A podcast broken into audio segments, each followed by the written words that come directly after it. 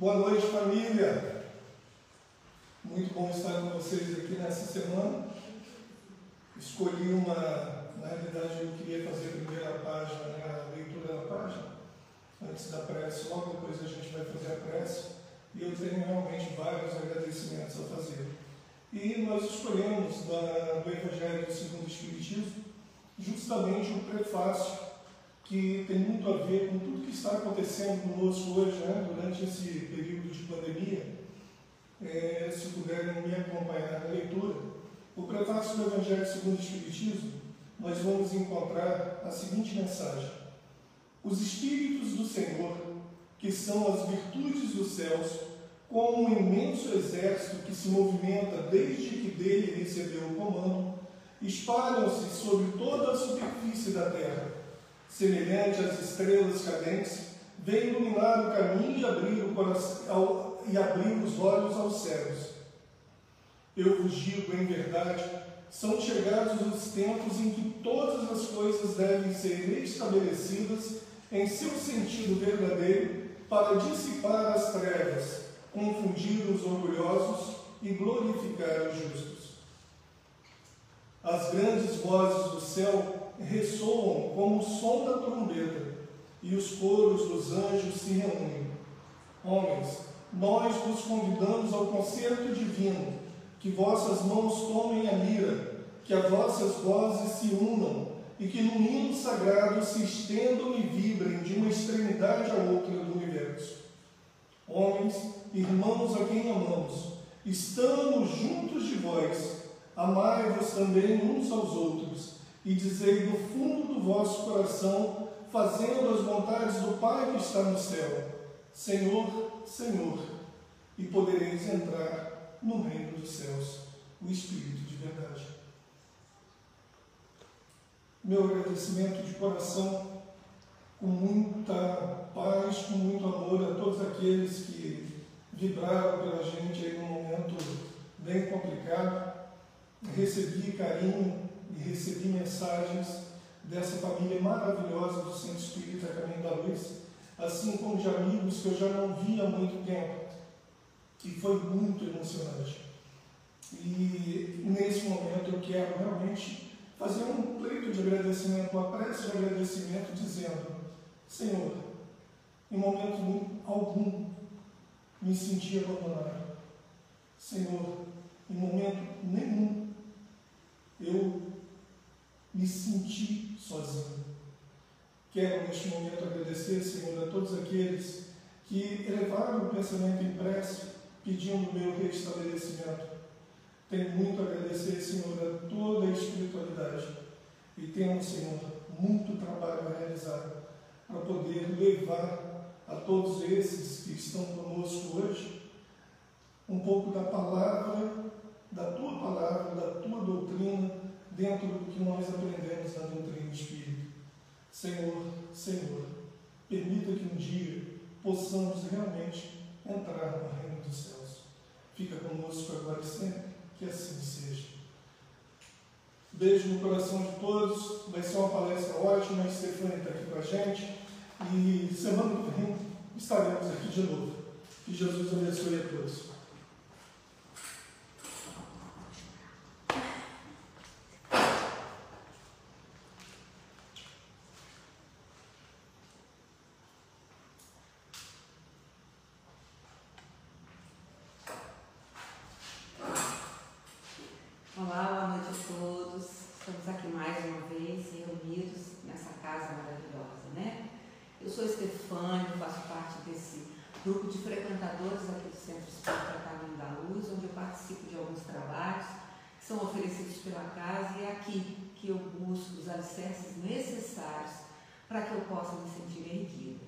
E aí eu agradeço o convite que o Luiz fez, que a casa me fez, para que eu possa ter essa oportunidade de estar novamente estudando esses assuntos tão maravilhosos, pertinentes ao nosso processo evolutivo.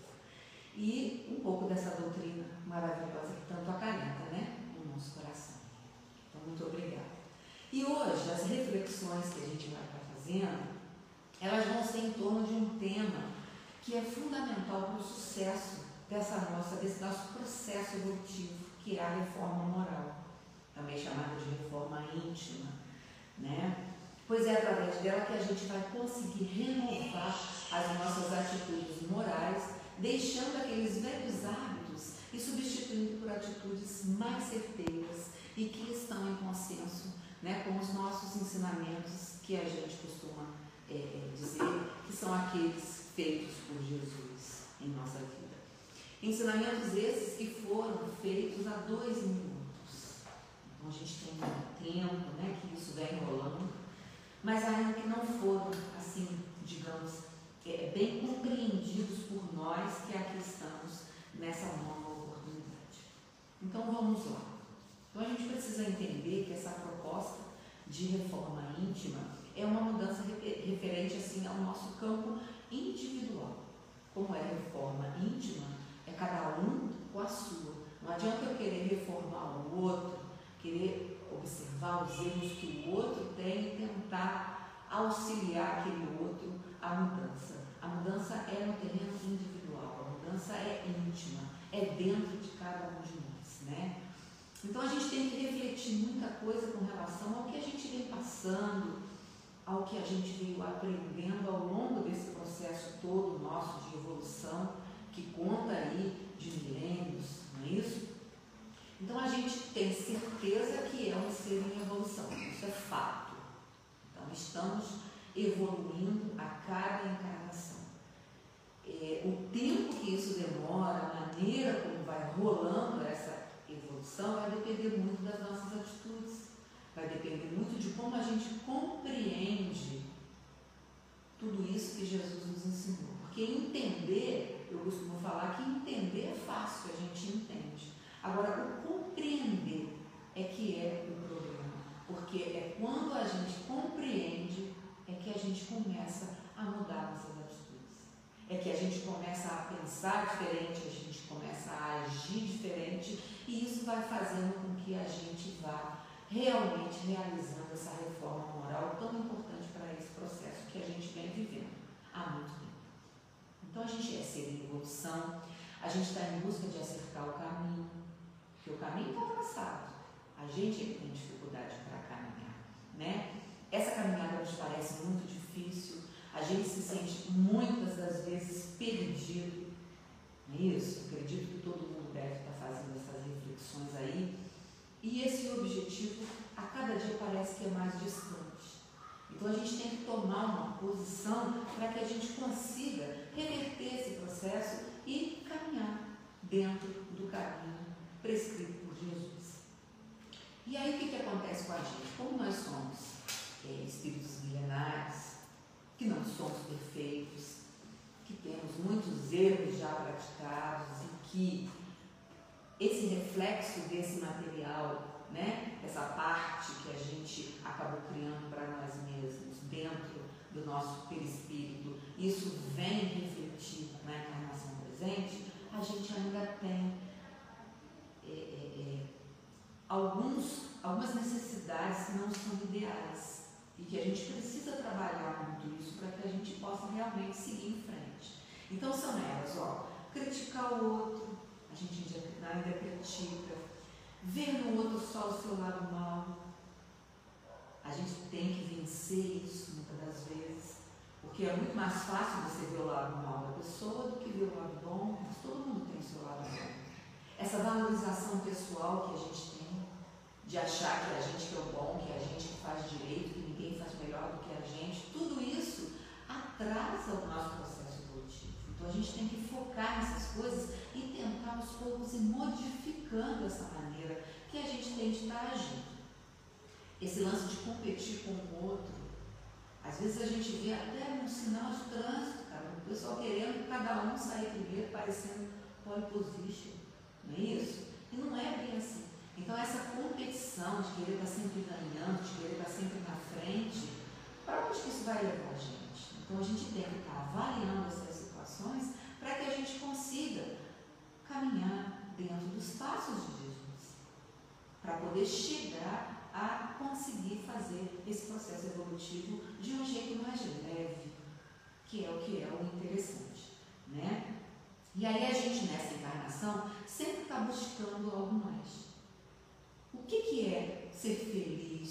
Que é a felicidade? É a gente ir conquistando pequenas coisas que às vezes a gente nem se dá conta. Então nós estamos num momento pandêmico aí que a gente tem pensado muito nos pequenos detalhes que a gente não percebia. E hoje a gente já percebe, mas foi preciso o quê? Toda essa confusão de mais de um ano, vai fazer um ano agora que a gente está vivendo essa situação. Então, pequenas atitudes, pequenas coisas que a gente nunca deu valor, agora fazem falta para a gente. Então, é isso que a gente tem que buscar dentro da gente. Pequenas coisas erradas que a gente vem fazendo, os pecadinhos que a gente às vezes fala, mas que a gente precisa reverter isso. Então, a gente tem que aproveitar esse nosso momento atual para três coisas que eu acho muito importantes, muito difíceis. Essa situação que eu falo que parece que é facinho, mas não é não. Nós estamos numa situação difícil, porque a gente está lidando com a gente mesmo. E é muito mais difícil lidar com a gente do que lidar com o outro. Então a gente tem que pensar no bem, a gente tem que agir no bem e a gente tem que espalhar o bem. Então são três, os três pilares que a gente precisa para que a gente consiga reverter esse processo todo de dor e sofrimento que vem acontecendo, para que a gente comece a trilhar um caminho mais leve, para que a gente possa se conduzir junto com os nossos irmãos encarnados aqui junto conosco, junto aos irmãos que estão desencarnados e que às vezes nos são inimigos, mas que percebendo que a gente vai modificando as nossas atitudes, a gente também auxilia eles nessa, nessa modificação. Então, pensar no bem, agir no bem e espalhar o bem. E aí a gente fala, ah, mas eu sou tão bonzinho, né? Não faço mal a ninguém. Mas não basta mais, nesse momento que a gente está de terceiro milênio, não basta mais a gente não fazer o mal. A gente precisa fazer o bem. Então, para eu organizar um caminho, né, para saber o que, que é essa, essa reforma, a gente vai ter que ver quais são, o que, que ela é, quais são os seus objetivos, fazendo uma organização de pensamento sequenciado, para que a gente possa saber o que é, para que ele serve, como se faz, quando fazer, onde fazer. É muito importante isso para dar uma, uma norteada no nosso pensamento reflexivo. Então, a primeira das, dos questionamentos, da pergunta seria o que é essa reforma moral? Né? Eu coloquei assim, olha, a reforma moral é um processo contínuo de autoconhecimento da nossa intimidade espiritual. Porque, querendo ou não, tudo a gente traz no nosso espírito. Tudo que a gente veio fazendo está gravado. Então, se a gente consegue conhecer esse autoconhecimento da nossa intimidade espiritual vai nos modelando progressivamente na vivência cristã em todos os sentidos da nossa existência.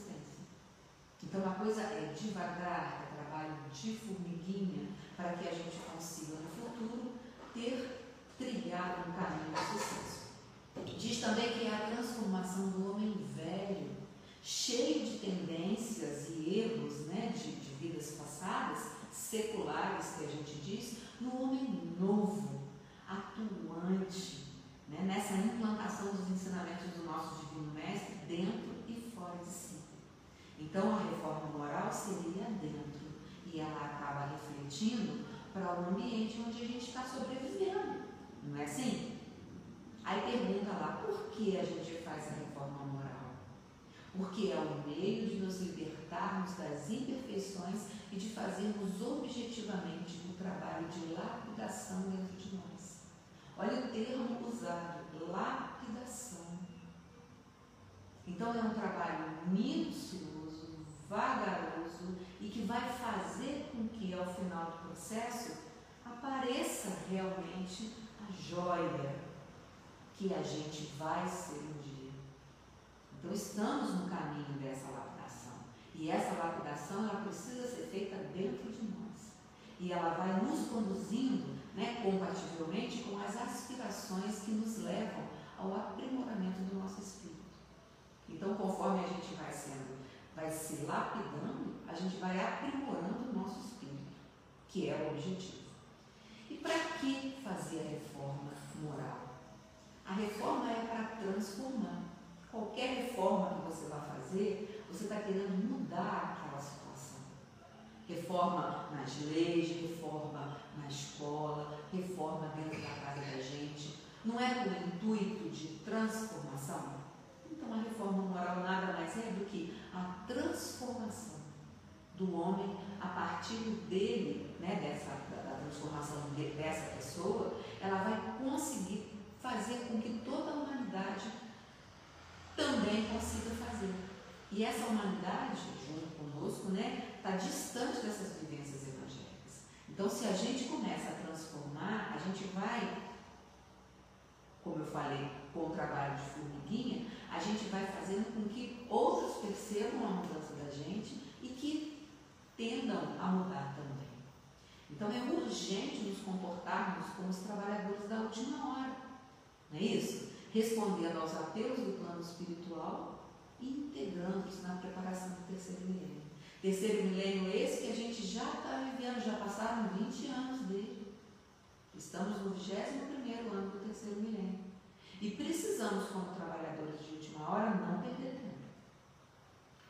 Onde fazer a reforma moral? Dentro de nós mesmos. Essa é a resposta. Né? Agora, essas transformações que são feitas dentro da gente, elas vão se refletir em todos os campos da nossa existência. Vai refletir na família, que é o primeiro núcleo onde a gente convive. Vai refletir com os colegas de trabalho, no ambiente de trabalho que a gente tem. Vai refletir com os amigos na sociedade e até com os inimigos. Por que com os inimigos? Porque a gente às vezes fala, né, mas eu sou uma pessoa que eu não tenho inimigos, ninguém, não tenho problema com ninguém. Encarnado. Mas e os desencarnados? Então eles estão aqui. Às vezes por alguma ofensa, por alguma coisa que eles ainda não conseguem fazer perdão, né, não nos perdoam, eles ficam ali junto com a gente e acabam nos prejudicando. E ali é um momento importantíssimo, porque muitos, não todos, porque muitos são resistentes, mas muitos conseguem ir percebendo devagarzinho a mudança que vai acontecendo com a gente e eles vão percebendo que também vão podendo mudar. Às vezes começam a nem ficar com tanta raiva porque a gente já não é mais aquilo que a gente é. A gente já não traz mais aquelas mesmas energias negativas que os deixam infelizes. E aí eles percebem que se a gente aqui consegue mudar, eles também podem modificar. Então, olha, caridade, a gente fazer reforma moral gente, às vezes, é fazer caridade com um irmão desencarnado que está sofrendo por conta de situações mal resolvidas conosco em outras encarnações. Olha a importância do processo, né? Agora, quando fazer a reforma? Então, o momento é agora e já não há mais tempo. Não temos mais tempo para parar para pensar, a gente tem que agir. Né? O tempo passa e tem passado rápido demais. E todos esses minutos são preciosos para que a gente consiga refletir, pensar sobre as situações e atuar dentro dessa situação importante. E aí a receita, né? Como é que a gente faz essa reforma moral? Todo mundo gosta de uma receitinha pronta. Não existe uma receita pronta para dizer como é que você faz a primeira coisa mais importante é conhecer a doutrina que você abraça. Seja ela a doutrina. Nós aqui do centro, né, focados na, na, na, no Espiritismo, a gente tem Jesus como nosso modelo guia. E os outros, as outras religiões, as outras doutrinas também têm. O final delas é Jesus e Deus. Então estamos, somos cristãos. Então, conhecer a nossa doutrina é muito importante porque a gente vai saber o que é, quais são os objetivos dela perante a Deus e fazendo isso a gente começa a estudar. Então, o estudo, o conhecimento, em primeiro lugar, é muito importante.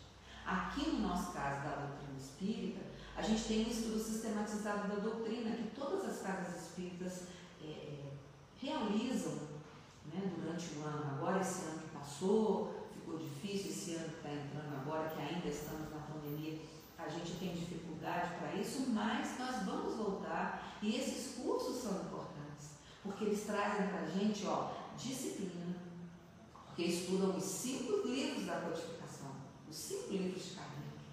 E aí, com isso, disciplina, a gente tem apoio dos orientadores, que são responsáveis por conduzir o curso, a gente tem os colegas do grupo que nos apoiam, e a gente tem a colaboração e o apoio da equipe espiritual, que está focada naquele grupo né, da espiritualidade. Eu costumo falar que a gente acaba ficando com uma fichinha preenchida lá, sabendo que a gente está ali e que a gente pode ser um servidor de Jesus. E aí, após esse estudo, o trabalho continua, e foi o que aconteceu comigo. Eu, há 10 anos, fiz esse estudo sistematizado da doutrina. E de lá para cá, não parei mais. O trabalho continuou. Eu vim para casa espírita para assistir palestra, tomar passe, beber água rezada, que é o que a maioria das pessoas faz. E aí fui orientada para trabalhar realizando esse estudo, porque é um trabalho. Quando a gente fala que a gente precisa trabalhar, estudar, fazer boas leituras, é trabalho. Então esse trabalho foi realizado e dali para cá, eu acabei me encantando com essa situação. Peguei um grupo de pais da evangelização para trabalhar com eles e comecei a, dar palestra. Eu tenho pouco tempo que eu dou palestra. O Luiz, que estava aqui agora falando, que é o meu, o meu grande guru que me deu a oportunidade, assim, tipo assim, vai e faz. A primeira palestra que eu dei na casa. E aí, querendo ou não, a gente vai buscando, a gente vai estudando, a gente vai lendo, a gente vai pesquisando. Os livros que eu leio, na maioria, são espíritas. E aí, o que, que acontece? Em cada um deles tem uma frasezinha que eu geralmente coloco nas palestras e assim a gente vai indo. Então, querendo ou não, a gente está conseguindo realizar alguma mudança que seja positiva. Né? E aí, ninguém segura mais a gente. Então, para a gente continuar com as nossas reflexões, estamos num mundo de expiação provas, com transição para mundo de regeneração, não é isso? E essa transição ela só acontecerá se cada um de nós fizer a sua parte. Não é o mundo que vai mudar. O mundo, matéria que é, não tem condição de fazer com que a coisa melhore. É quem habita esse mundo que vai fazer essa mudança. Então é aquele trabalho de formiguinha mesmo, cada um fazendo a sua parte. E aos poucos vai modificando essa psicosfera desse nosso fazendo com que as energias sejam melhores, as cores dessas energias sejam melhores e até os cheiros sejam melhores. Porque o que, que acontece? Muitas das vezes a gente percebe a presença, quem tem sensibilidade para tal, né? relata aí em vários livros, em várias palestras, que dependendo do tipo de espírito que adentra no local que chega traz cheiro de flores, traz cheiro de cheiros maravilhosos. Então imagina se a energia não é boa. O cheiro não deve ser bom. Então o que, que acontece? Precisamos modificar para que até isso faça com que em torno desse nosso planeta essa psicosfera fique mais amena. Para que boas energias possam estar entrando, para que as coisas sejam encaminhadas para o lado positivo e dentro do merecimento de cada um, porque sabemos que aqui estamos em grandes resgates. Então, se a gente vai focar na reforma moral e falar assim, eu vou melhorar. Ah, mas o outro não vai nem o outro. Problema deles. Vai chegar a hora deles. Não vou julgar. Eles não estão preparados ainda. Mas se a gente já está focado, a gente vai e consegue fazer. Devagarzinho a gente vai levando. Não é isso? É, novo momento nos espera. A gente consegue até é, é, é, comparar tudo isso que a gente está, tudo isso que a gente está falando, a gente consegue comparar com uma escola. Será que a gente está com uma média boa para a gente poder esperar uma coisa boa mais para frente? E se a gente não está com essa média tão? As nossas atitudes vão precisar mudar para que isso melhore também. Né? E essa reforma íntima, eu costumo falar que ela é tão difícil de ser absorvida, tão difícil de ser praticada e tão difícil de ser mantida. Porque olha só o trabalho. A gente tem que absorver a ideia, compreender a situação.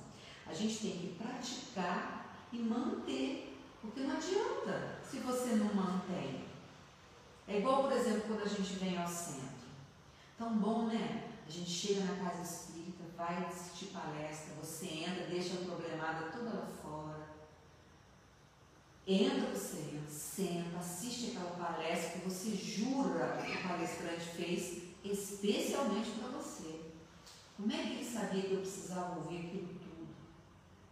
Aí depois a gente toma aquele passe maravilhoso, bebe aquela aguinha milagrosa e vai embora, feliz da vida. Aí a gente absorveu aquele sentimento, a gente praticou aquilo naquele tempo que a gente está ali. Agora, chega lá fora, alguém fechou você e você não consegue sair de carro. Acabou toda aquela coisa boa. Porque aí você vai falar mil coisas que não tem a ver com aquela energia positiva que estava. Você não conseguiu manter aquele padrão. E é isso que é o mais difícil. Porque saber a gente sabe, tentar fazer a gente tenta, mas manter aquilo. Então é esforço para dominar essas más tendências. Ah, mas eu saí direitinho de carro, fui, estava bem aberta. Na hora que chegou na esquina, lá na frente, alguém que fechou, quase bateu no meu carro. Acabou, não consegue manter. Então é nisso que a gente tem que trabalhar. Não é em coisas difíceis, são as coisas do dia a dia. O chefe chegou nervoso, o chefe falou um monte de coisa que você não merecia ouvir. Em vez de você pensar tudo aquilo que você pensa e que eu também penso, você fala assim, nossa, que Jesus ajude, ele não teve uma boa noite, ele está com problema em casa. Então, se a gente for capaz de fazer isso, a gente devagarzinho vai mexendo com a situação e vai melhorando. Então, é o dever de casa, tá, gente? Deverzinho de casa. A gente ainda é imperfeito, a gente acha que as nossas atitudes são muito corretas e é por isso que a gente tem essa dificuldade toda. Né? Tem as questões do livro dos Espíritos que, que diz assim: o homem tem por si só, questão 631. Achei interessante esse comentário, para a gente poder estar tá fechando. O homem tem por si só os meios de distinguir o que é o bem e o que é o mal. Porque foi a porta que bateu aqui, gente. É, porque o que, que acontece? É, a reforma moral é você saber distinguir o bem do mal. E aí, como que é isso? Será que nós temos, por, por nós mesmos, essa condição? Aí os Espíritos respondem, ó, sim, quando o homem acredita em Deus e quer saber isso. Deus lhe deu a inteligência para discernir um e inteligência a gente tem de montão. Se a gente está nesse patamar de inteligência, nossa moral está aqui. E a gente vai precisar fazer um esforço para tentar elevar o nosso moral ao nosso patamar de inteligência. Porque o que, que acontece? É, a gente, dentro do que a gente está falando de bem e mal, tanto mal tem acontecido, e a espiritualidade diz é, que é preciso que haja excesso do mal para que o homem consiga fazer com que o bem seja colocado. Então a gente tem essa imperfeição e a gente precisa trabalhar nisso. Então nós temos, para finalizar, a palavra de Paulo de Tarso, né, que, que diz assim, por que, que, por que, que não faço o bem que eu quero, mas o mal que eu não quero, esse sim. Então a gente já aprendeu, a gente está tentando compreender, mas a gente não está conseguindo atuar ainda. Mas a gente já evoluiu porque a gente já sabe que a gente não quer mais ser igual a gente era. A gente ainda não sabe o que a gente quer ser, mas igual que a gente era, a gente não quer ser mais. Então a gente tem que focar no nosso presente, esquecer o passado, focar no presente, que o passado não pode mudar, focar no nosso presente, fazer a nossa parte para melhorar o nosso futuro. Esse, esse é o ensinamento é, primordial que a gente tem. Né? Chico Xavier falava isso para a gente, não é isso? E a gente tem que levar isso em consideração. Não podemos mexer no passado, mas no futuro sim, através do presente. E o nome, presente, é uma dádiva de Deus. Então agora nesse momento que a gente acabou de falar, né, um pouquinho só a respeito desse processo todo de reforma moral, a gente vai levar o nosso pensamento a Deus, agradecer essa oportunidade que a gente tem de estar aqui, conversando um pouquinho com vocês. Pedir a Jesus e aos Espíritos que nos conduzem, que possam estar sempre conosco, que possam estar sempre nos reunindo, que possam fazer com que a gente consiga reverter todos esses processos negativos em prol de um caminho com mais alívio, com mais serenidade, com mais felicidade dentro do nosso caminhar. Jesus e Maria Santíssima, nesse momento, possam estar abraçando, dando aquele abraço fraterno com todos os irmãos sofredores, sejam esse sofrimento de que motivo for em torno desse nosso planeta todo.